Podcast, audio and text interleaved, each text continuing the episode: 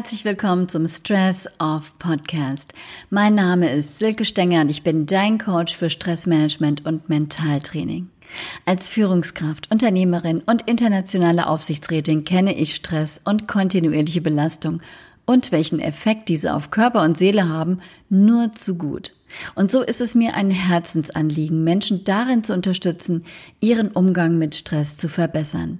Denn wir können Stress nicht abschaffen, aber wir können lernen, damit umzugehen und ein glückliches, entspanntes Leben zu führen. In meinem Podcast und in meinen Coachings fließen aber nicht nur meine Erfahrungen im Wirtschaftsleben ein, sondern auch insbesondere meine Expertise als systemischer Business Coach und meine Kenntnisse aus meinem Kommunikations- und Betriebspsychologiestudium. Und jetzt wünsche ich dir viel Spaß bei der neuen Folge von Stress Off. Bevor ich nun gleich mit der neuen Folge anfange, möchte ich ankündigen, dass der Stress of Online-Kurs endlich online ist. Und darüber bin ich so happy, denn dieser Kurs hat schon vielen Menschen geholfen, aus dem Hamsterrad wirklich auszusteigen. Und das kannst auch du. Wir sind Stress nicht hilflos ausgeliefert. Wenn du etwas gegen deinen Stress tun möchtest, dann kannst du es auch. In diesem Kurs nehme ich dich quasi an die Hand und führe dich durch den gesamten Prozess. Und am Ende hast du nicht nur einiges bereits umgesetzt, sondern dein ganz persönliches Anti-Stress-Rezept entwickelt. Und dieses ist so gestrickt, dass es dir leicht fällt, dich an die Maßnahmen zu erinnern, sie umzusetzen und sie auch durchzuhalten. Der Kurs geht über sechs Wochen, aber du bist zeitlich total flexibel. Wenn du mehr Zeit brauchst, weil gerade viel in deinem Leben los ist, dann nimm sie dir. Du hast quasi lebenslangen Zugriff auf den Inhalt und das wunderschöne Workbook. Und außerdem ist in diesem Kurs ein komplettes Entspannungstraining enthalten. Du lernst quasi von der Pike auf die progressive Muskelentspannung nach Jacobson und das ist eine wundervolle Entspannungsmethode, die du immer anwenden kannst. Also, wenn du dir selbst ein Geschenk machen möchtest oder jemand anderem, der es vielleicht dringend nötig hat, dann schau mal hier unten in den Show Notes. Da findest du den Link zu meinem Shop auf Elopage. Und schau dir den Kurs einfach mal an. Ich habe dir zur Info auch die erste Seite freigeschaltet, dass du schauen kannst, wie der Kurs so aufgebaut ist. So, nun aber zum heutigen Thema.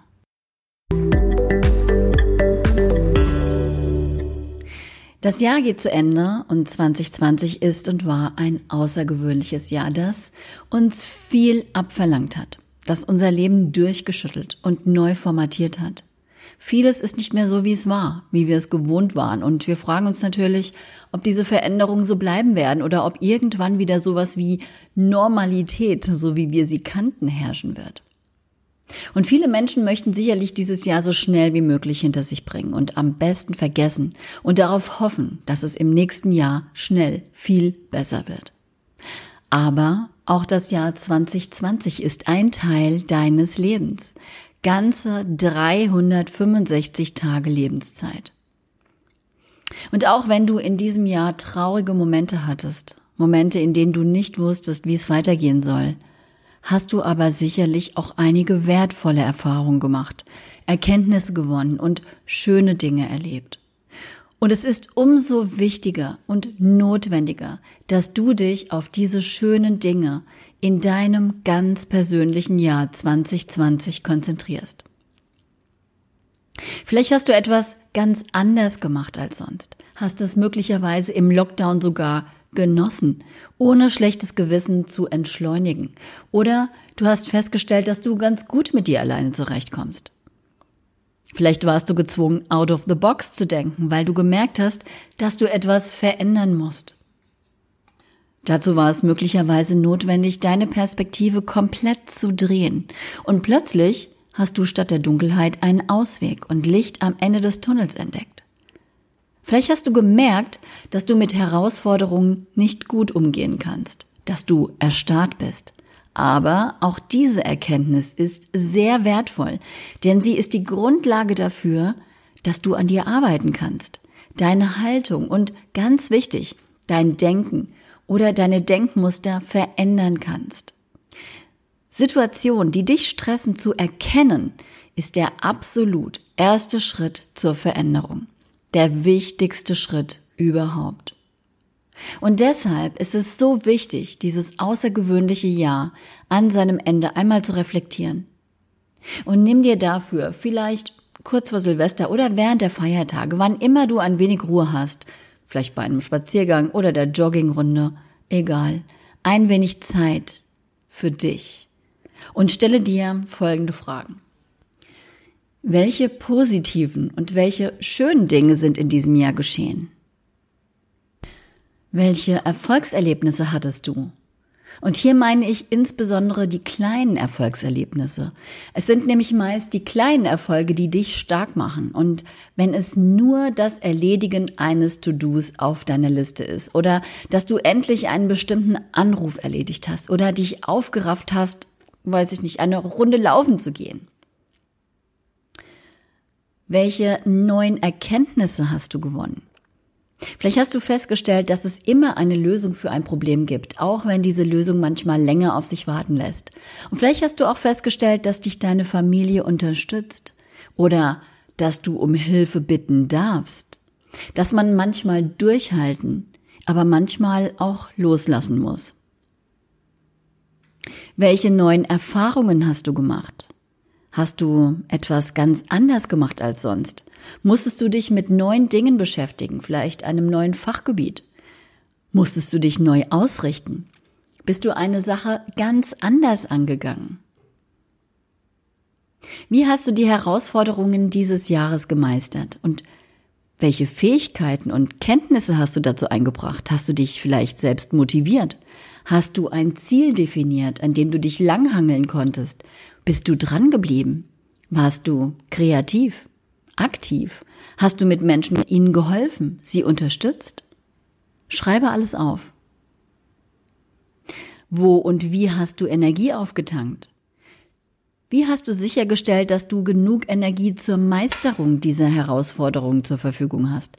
Hast du dich ausreichend entspannt, dir Zeit für dich selbst genommen, hast du dir Zeit für dich selbst genommen, um herauszufinden, was für dich wichtig ist. Schreibe deine Antworten auf, denn das Ja, so unschön es war, ist dennoch ein Teil deines Lebens.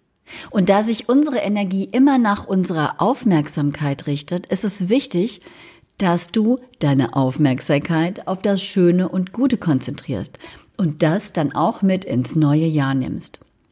Gehe also mit guten Erinnerungen, Gedanken und Erwartungen ins neue Jahr. Und wenn du das alte Jahr nun gut abgeschlossen und reflektiert hast, also das Beste für dich da rausgezogen hast, dann geht es nun darum, das neue Jahr gut zu beginnen. Viele Menschen versuchen, das mit guten Vorsätzen zu tun. Weniger Fastfood, mehr Sport, weniger Stress, mehr Entspannung, Weniger online, mehr offline sein. Das Problem ist nur, dass gute Vorsätze, wie wir eigentlich alle nur zu genau wissen, auch das bleiben, nämlich Vorsätze. Denn wenn wir es nicht schaffen, aus Vorsätzen Ziele zu machen, werden wir diese niemals erreichen. Denn das ist das ganze Geheimnis. Aber wie setzt du Ziele für das neue Jahr? Wichtig ist, dass deine Ziele, die du setzt, einen wirklichen Sinn für dich haben. Und dazu arbeite ich mit meinen Klienten an einem sogenannten übergeordneten Ziel, einer Vision für dein Leben. Das hört sich jetzt hochtrabend an, ist es aber nicht. Lass dich also jetzt nicht davon abschrecken, weil du denkst, oh Gott, dazu fällt mir überhaupt nichts ein. Wieso übergeordnete Ziele, wieso Lebensvision? Hier geht es darum, rauszufinden, wie du in Zukunft, wenn du wolltest, wie du könntest, am liebsten leben würdest. Und stelle dir dazu folgende Fragen. Wo will ich hin? Was möchte ich wirklich erreichen? Wie möchte ich leben? Stelle dir dazu vor, wo du leben möchtest. Wie sieht das Haus, deine Wohnung aus? In welchem Land, in welcher Region möchtest du leben? Mit wem möchtest du dein Leben verbringen?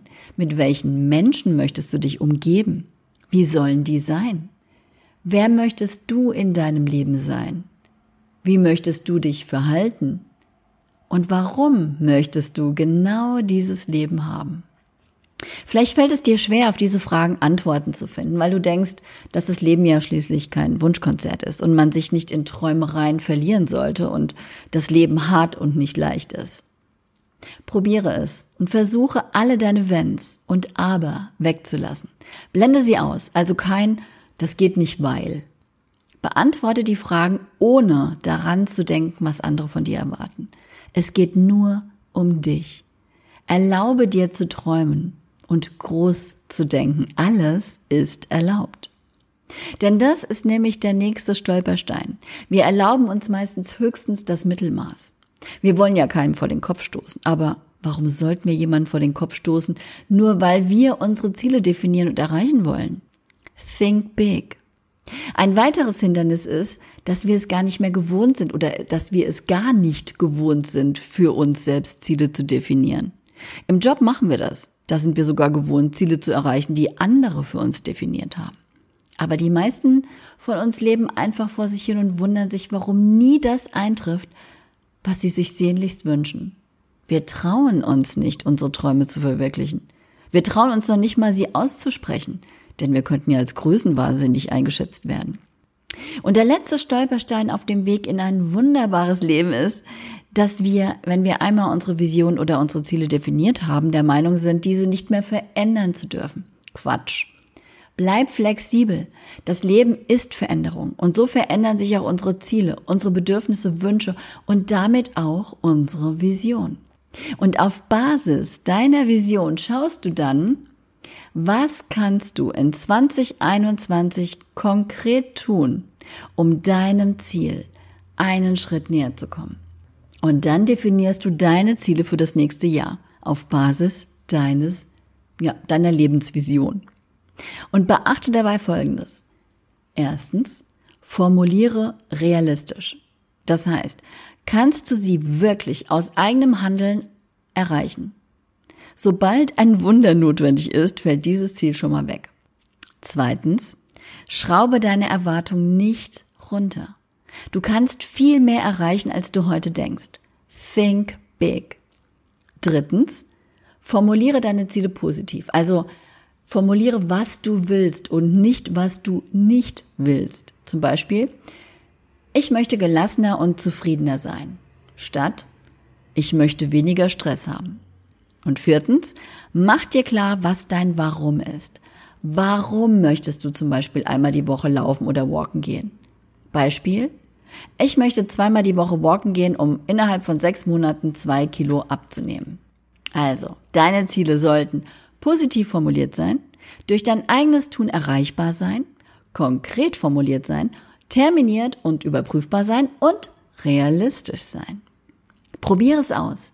Wenn du deine Ziele klar vor Augen hast und dran bleibst, dann wirst du am Ende des nächsten Jahres garantiert sehen, dass sich einiges davon vielleicht sogar fast unbemerkt verwirklicht hat.